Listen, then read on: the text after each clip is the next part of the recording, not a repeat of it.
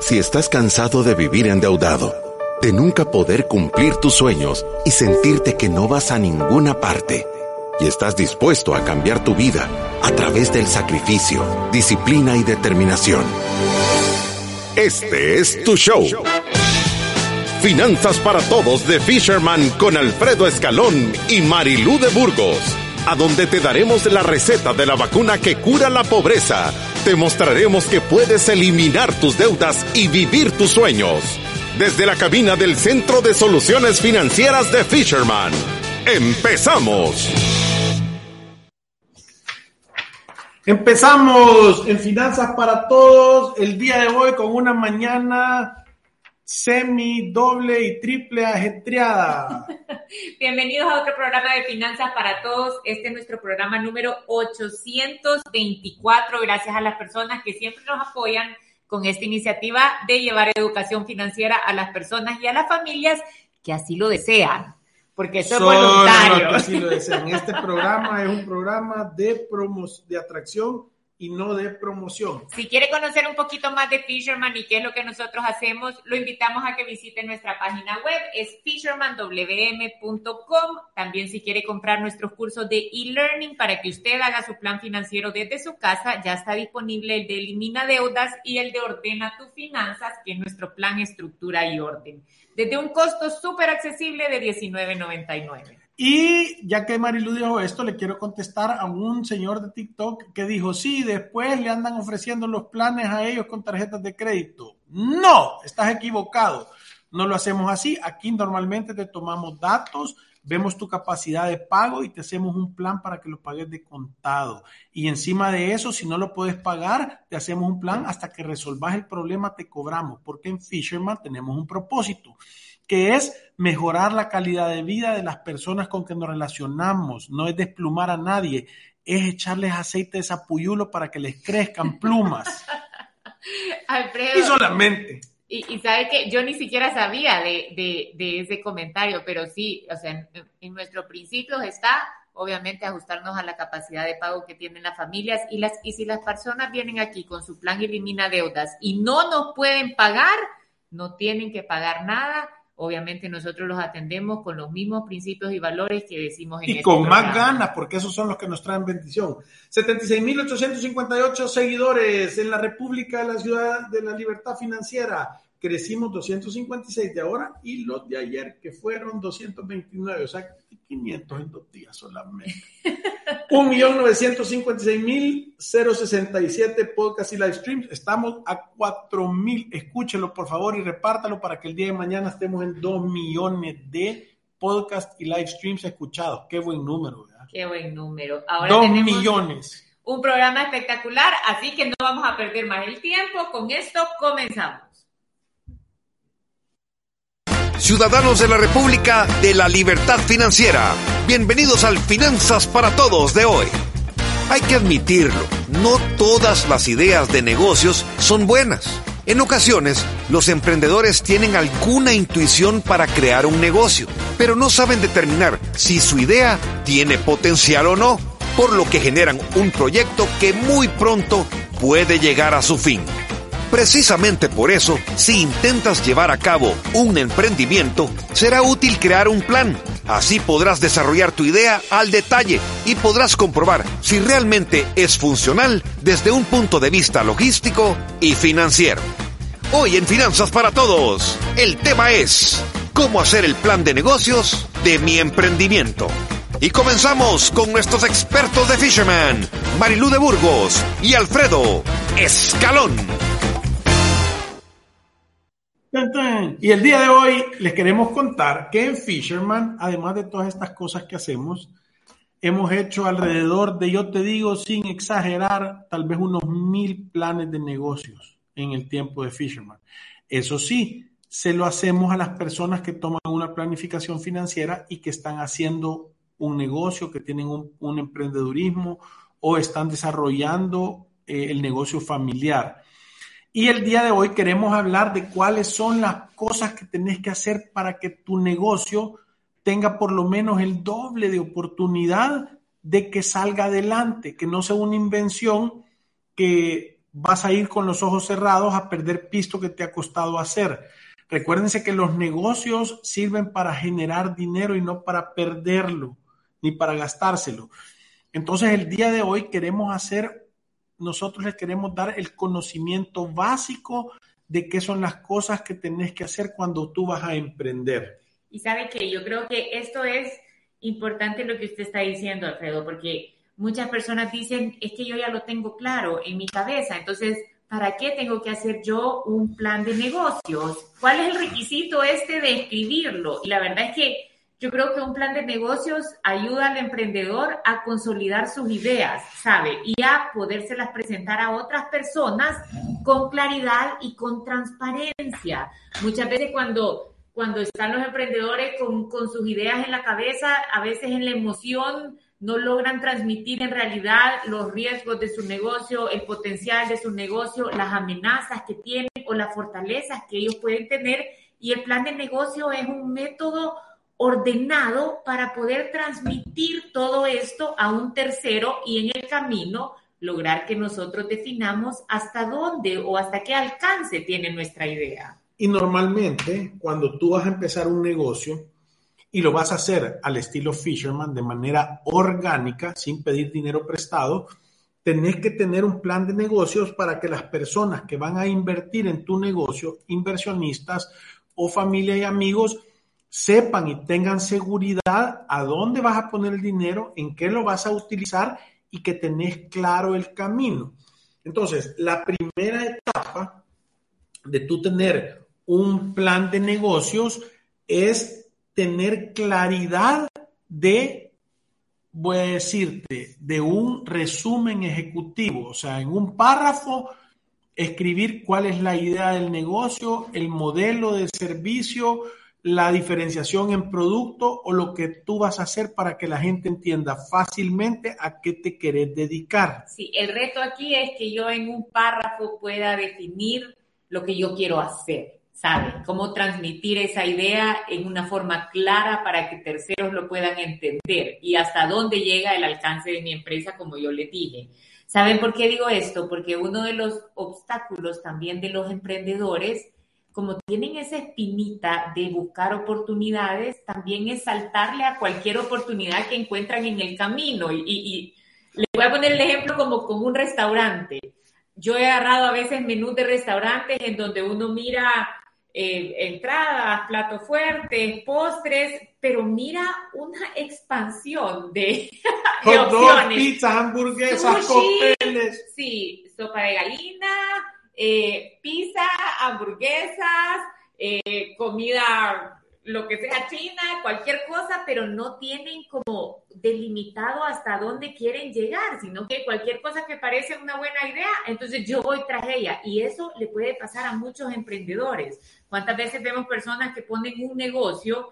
Y a mí se me ocurren algunos ejemplos que hemos visto aquí en Fisherman, pero de repente alguien les trae otra línea de negocio que no tiene nada que ver, solo va a ser un desenfoque total y dicen, sí, démosle también. Entonces, y de repente viene alguien que dice, no, es que yo tengo estos productos estéticos para la cara y, y, estos jabones para el cuerpo, pero aparte también vendo llantas usadas, pero aparte también vendo... Entonces se va como abriendo y desenfocando lo que realmente es un concepto. Sí, sí. Y, y yo creo que para eso el primer paso es tener una descripción clara del producto o del servicio que tú vas a dar para enfocarte. Y claro, lo que sucede es de que muchas veces empezás a hacer eso porque como no has hecho un plan de negocio y solo te has aventado al agua y en el camino te das cuenta que la sopa de patas del restaurante que hiciste solo te gusta a vos y a tu tía, entonces no hay mercado. Y esa es la segunda parte que tenés que ver. Una vez tú tenés definido la parte de cuál es el modelo de negocio, cuál es el producto, cuál es el servicio que vas a dar y por qué lo estás haciendo en la descripción, tenés que ir a la parte más importante de un plan de negocios, que es el análisis de mercado y la competencia que existe. Sí, me lo tengo que tener identificado, o sea, tengo que saber qué está ofreciendo, porque es que el consumidor no es tonto, ¿verdad? O sea, en realidad el consumidor es una persona exigente, Ya casi todos los consumidores saben lo que quieren y logran distinguir un buen producto o un mejor precio en el mercado. Y ahora con las redes sociales la información está disponible a un clic, ¿sabe? Entonces, ¿cómo me puedo lanzar yo a un emprendimiento si no conozco qué realmente ofrece contra los que voy a competir? Eso es como hacer una receta al fracaso. ¿Y sabe qué? En, en, esta revista de Harvard dijeron que las personas que se toman el tiempo de escribir un plan de negocios tienen 16% más oportunidades de que su negocio tenga éxito solo con hacer este ejercicio de un modelo de negocio. Claro, es que, es que lo que pasa es que te sentás a ver números y hacer una investigación real, por decirte, si tú te querés meter a hacer comida y vas a decir que son, querés hacer hamburguesas, ¿cuánta gente vende hamburguesas? O sea, ¿cuál es el mercado de la hamburguesa? ¿Cómo están los precios? ¿Cómo está subiendo la materia prima? ¿Qué equipo necesitas? ¿Cuál va a ser el factor diferenciador? O sea, hay 10.000 cosas que tú puedes ver y revisar que te pueden ayudar a tomar la decisión de hacer el negocio o no hacerla. Fíjate que nosotros, y yo quiero comentar esta estadística que nosotros la tenemos bien clara, de cada 10 planes de negocio que nosotros hacemos y evaluamos, Siete, nosotros, voy a decir, siete nosotros recomendamos no hacerlo tal cual lo tienen planeado. Y cuatro les decimos, no te metas en eso, creo que vas a ir a perder la camisa. Sí, y, ¿sabe qué pasa también? Cuando en realidad nos lanzamos con nuestro emprendimiento, con una grande gana y una gran pasión y convencidos que tenemos un producto ganador, en no sentarnos a hacer este ejercicio, a ver qué es lo que está ofreciendo la competencia, cuál es mi producto, qué, qué son las ventajas que yo puedo ofrecer. Nunca se me olvida este, estos, estos jóvenes que vinieron, que tenían un emprendimiento y cuando empezamos a hacer lo que deberían de ellos haber hecho. Antes de haberse tirado al agua, que era ponerse la calzoneta. Tirado al agua, empezamos a ver que aunque su producto era mejor calidad, excelente presentación, estaban trabajando para alguien más porque no tenía margen. O sea, se enfocaron en ver la competencia, en decir nosotros vamos a dar algo mejor, pero se equivocaron en la parte de costeo y ofrecían algo mejor, pero en realidad no le ganaban nada. Entonces, ahí no hay negocio. Y qué feo darse cuenta cuando usted ya ha avanzado en el camino lo suficiente. Sí, que, que, venís pidiendo ayuda porque sentís que hay una enfermedad, que hay un síntoma ya que no te gusta. Sí, sí. Entonces, normalmente esto se hace también cuando vos haces un FODA o un DAFO, le dicen otra gente, o lo que sea, que es debilidades, amenazas, fortalezas y oportunidades. Y vos en cada una de estas cosas tenés que ver, si yo pongo este negocio, cuáles son mis debilidades. No tengo mucho capital, no tengo conocimiento administrativo, no tengo, y eso te va a dar un plan claro de qué tenés que mejorar y si es posible mejorarlo. Las fortalezas, o sea, conozco bien el producto, o sea, tengo experiencia en hacerlo, tengo una representación, lo que sea. Las amenazas, se está poniendo caro todo, la inflación está afectando, puede ser que la gente empiece a dejar de gastar, o sea, la situación económica, ¿qué está pasando? Eh, eh, y de ahí de eso las oportunidades. No hay muchas personas que están haciendo este producto, es un, es un producto fácil de hacer, tiene bajo costo, o sea, y eso te va a dar claridad y te va a ayudar a hacer el análisis del, del, del, del, mercado y de la verdadera oportunidad que tiene el negocio. ¿Sabe qué es lo siguiente? Hacer en su modelo, en, en su plan de negocios, su plan de marketing y de ventas. Yo creo que aquí nosotros, en los años que tenemos de estar viendo cómo mejoramos el tema de marketing, nos hemos hecho expertos en, en, poder evaluar cosas que realmente funcionan y tenemos una gran experiencia de haber hecho esfuerzos económicos y de tiempo en cosas que realmente no funcionan. Sembrar un montón de semilla que no germina. Sí, pero a, al final es necesario que tengamos un plan de marketing y que entendamos tras qué vamos, a quién andamos buscando allá sí, afuera yo, yo, y cuáles son las formas de comunicarse con ese cliente que yo quiero traer. Yo es, eso, eso, eso te iba a decir. O sea, un plan de marketing, y lo voy a poner en una palabra sencilla. Vos andás buscando novia porque tenés 40 años, sos virgen y, y no has tenido novia alguna y, y, obviamente no es porque seas lindísimo, ¿verdad? Ni buenísima gente. Entonces tenés que hacer un plan de marketing para conseguir la novia. Y si vos andás buscando una católica, apostólica y romana, pues tenés que ir a buscar la misa. No la vas a hallar en un bar. ¿verdad? Tenés que ir a un grupo de oración. Ese es un plan de marketing. Tenés un mercado objetivo. Entonces yo creo que es súper importante que vos vengas y le pongas atención, o sea, que le pongas atención a cuál es el target de tu negocio. Tú tenés que venir y tenés que decir, vaya, voy a hacer el perfil de mi cliente. ¿Quién es mi cliente ideal? Y tú decís, es alguien que gana tanto, que tiene tanta edad, porque si vos andas vendiendo zapatos que les pones dibujos de colores y les pones flores y, y dibujos de Pokémones, tu mercado no son señores de 50 años, ¿verdad? Maestrones, sino, o de y, mira, y, con el plan de marketing le puede poner un montón de sentido común avanzado. Sí, entonces lo que te quiero decir es que el plan de marketing es describir quién es tu mercado potencial y cómo vas a ocupar las herramientas para llegar a ellos. Una vez tenés eso, creo que la siguiente parte es hacer una proyección financiera tenés que tener, ya con el tamaño del mercado, con la descripción de tu cliente, con saber qué producto o servicio vas a dar y que sepas los costos y todo eso, tú tenés que empezar a venir y decir, bueno, yo creo que puedo vender tanto, me voy a poner estas metas y vendo tanto, los costos de mi local, la inversión inicial que voy a hacer, cuánto necesito en comprar mobiliario. Eso lo vemos incluso aquí adentro de la empresa, siempre generamos un escenario un poquito pesimista, generamos lo que creemos que va a pasar, que todo el mundo dice, sí, eso es quizás a lo que le estamos apuntando, y de ahí generamos uno súper optimista, donde decimos, si esto pasa, miren qué bien nos va a ir, entonces tratamos de estar, o sea, obviamente tratamos de, de pegarle al, al escenario positivo, donde nos va mejor, pero sabemos que va a pasar incluso cuando las cosas van un poquito mal o van un poquito más lentas. Y, cuando ya tenés ese modelo, lo que está diciendo Marilu, se llama hacerle un test ácido a la proyección financiera. ¿Qué significa eso?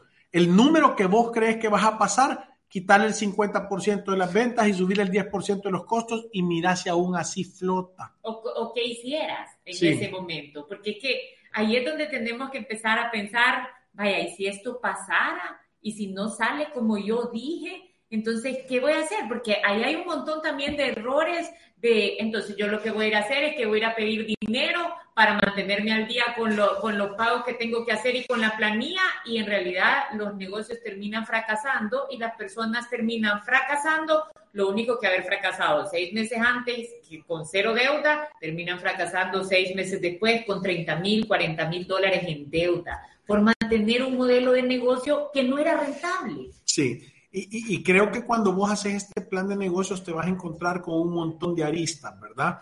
Es la primera es tener claridad de qué son los cumplimientos legales que tú tenés que tener para poder operar una empresa, ya sea como persona natural o como una persona jurídica, que es establecer una sociedad. Cuando vos estableces una sociedad, tenés que entender cuáles son los requerimientos, tenés que tener una matrícula de comercio, tenés que estar registrado en el, en el, en el registro de comercio, tenés que poner tus balances, tenés que tener una contabilidad, tenés que tener NIT, tenés que tener permisos del Ministerio de Hacienda para imprimir facturas, créditos fiscales, facturas de exportación. Tenés que tener un contador certificado que te va a llevar tu contabilidad, depende del tamaño del negocio, un auditor fiscal. Tenés que tener un conocimiento claro de qué, qué impuestos vas a tener que pagar y cómo afectan eso el tema de tus costos. Sí. Y sabe que yo, yo creo que las personas que generan un plan de negocio, en realidad sirve un montón ver lo que usted generó un par de años después y ver qué tanto, cómo ha ido su emprendimiento, se ha pegado a lo que usted planificó en algún momento. Porque, vaya, un plan de negocios no significa que está escrito en piedra, es una, es una guía nos habla a nosotros como emprendedores y le habla a terceros que pueden ser posibles inversionistas, personas que yo busco para que me den un buen consejo, posibles personas que van a dar dinero para un modelo de negocio que ya está funcionando, pero eh, en realidad es una guía que no está escrita en piedra y ya van a ver en el camino cuántas cosas pueden ir variando. Pero sí es como un camino claro de hacia dónde yo quiero llegar. Y yo creo que muchos emprendedores no se toman el tiempo de sentarse a planificar. Es como una familia que va por la vida sin hacer una planificación financiera. Es un acto de genuina locura. Y meterte a hacer negocios sin un plan de negocios y una planificación financiera es un acto de doble genuina locura. Sí, sí. E, e, entonces, una vez tú tenés esa parte del legal, de la parte impositiva, tú tenés que desarrollar una organización y darte cuenta cuáles son las actividades que vos tenés que tener y las actividades de la gente que te va a ayudar a hacer el negocio si es que no es un solopreneur, que es eh, voy a empezar yo solo. Entonces, tenés que hacer una descripción de la organización y cómo va a ir creciendo en el tiempo. Cuando lleguemos a esta venta, vamos a necesitar otro motorista. Cuando lleguemos a esto, vamos a necesitar una secretaria. Cuando lleguemos a esto, vamos a necesitar una recepcionista. Cuando lleguemos a esto, vamos a necesitar dos vendedores más. Y tenés que tener claridad de tu organización y si cualquiera de estas personas falta, ¿quién la va a reemplazar? ¿Cómo lo vas a hacer? O sea, eso, eso te empieza... ¿Y, sabe para qué sirve eso también? ¿Cuántos emprendedores han venido acá que tienen dos, tres años de estar trabajando y no ganar absolutamente nada? Entonces, eso es por no entenderse a de verdad evaluar si su modelo de negocio es rentable o no. O sea, no puede ser que usted trabaje años y años y años y que para solo sacar sueldo. Ajá, solo si solo estás sacando tu sueldo de tu emprendimiento, estás operando base cero. Yo le digo que hay algunos que han venido acá que ni siquiera eso, ¿me entiende? Que el negocio les paga quizás la gasolina o alguno que otro gasto. Y si uno no hace un plan para salir de esa situación, para evaluar si mi idea realmente es rentable o, o poder identificar, bueno, ¿y esto por qué no crece? ¿Qué es lo que me está deteniendo? ¿Por qué no salgo adelante? Que esto, esto es como en la planificación financiera. O sea, si yo no detecto el problema, ¿cómo entonces lo voy a poder abordar? Y trabajo, y trabajo, y trabajo, y al final nunca voy a salir. Sí. Ahora, voy a decir que una vez tú tenés ese plan de negocio, y voy a decir que has metido el modelo de negocio, metiste la descripción del equipo y los temas societarios, si vas a tener sociedades o no. Esta es otra que hemos visto. Empiezan dos amigos la sociedad, les empieza a ir súper bien, empiezan a caminar, llega alguien y les dice, hey, ese negocio es bueno, te lo quiero comprar, y como no han puesto nada en papel, no hay nada escrito ilegal, el amigo vendió el negocio entero, se termina siendo socio de otro, y el otro quedó bailando en la loma, y se pelean, y lo he oído en empresas grandes, en medianas y pequeñas. O sea, no es lo hablado, no es lo entendido, somos amigos. O sea, tenés que tener algo escrito y documentación legal que lo respalde. Sí, y es que ¿sabe qué pasa? Dios bendice el orden. Sí. Nosotros lo decimos todo el tiempo. Y cuando nosotros vamos a trabajar con otras personas, cuando tenemos acuerdos, es mejor tener orden y dejarlos por escrito, tener una estructura y también saber qué hacer al momento de conflicto, porque otro gran problema es que muchas empresas pueden ser exitosas, pero de repente nosotros lo decimos, las necesidades de los socios cambian. ¿Me entiende? Alguien se está enfrentando con una enfermedad grave, está atravesando un divorcio, quizás tiene más carga financiera y en vez de invertirla en negocio quiere sacarle todo el dinero que pueda y empieza a generar un conflicto adentro de las empresas que muchas veces es la piedra de tropiezo para que no puedan crecer. Sí, una vez tenés eso claro, lo que tenés que hacer es ver el modelo de escalabilidad y multiplicación del negocio. Lo puedo escalar, lo puedo poner en otros lugares, podría correr el negocio sin mí, porque si no, el negocio va a tener un tope de crecimiento. Nosotros hemos visto negocios que son muy buenos, pero que para que puedan multiplicarse, tenés que clonar al socio tenés que clonar al, que inventó el negocio. Y eso no es factible. Entonces son negocios que ah, no es que sean malos, solo no van a poder ser escalables, ¿verdad? Y eso lo tienes que tener claro. Y por último, obviamente, tener todas tus estrategias de marketing y tu plan de contingencia.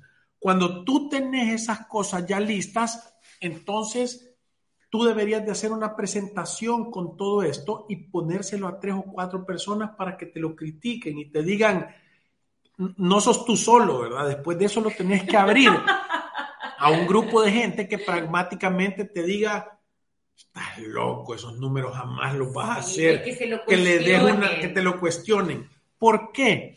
Sí, no solo con su mamá que le va a decir, ay, qué lindo. Sí, sí, porque, y le voy a explicar por qué. Porque normalmente hacer un plan de negocios te va a salir más barato que quebrar un negocio. Mil veces, totalmente. Yo he tenido personas que nos han pagado una asesoría formal de varios miles de dólares y el resultado del, del, análisis del plan de negocio es decirles no lo hagas. No vuela. Sí, no vuela. Les voy a recomendar un libro que se llama Volará, It Will Fly, eh, que, que, te dice cómo ver y hacer planes de negocios y, y darte cuenta en pasos claros cómo puedes evaluar si el negocio va a volar o no va a volar.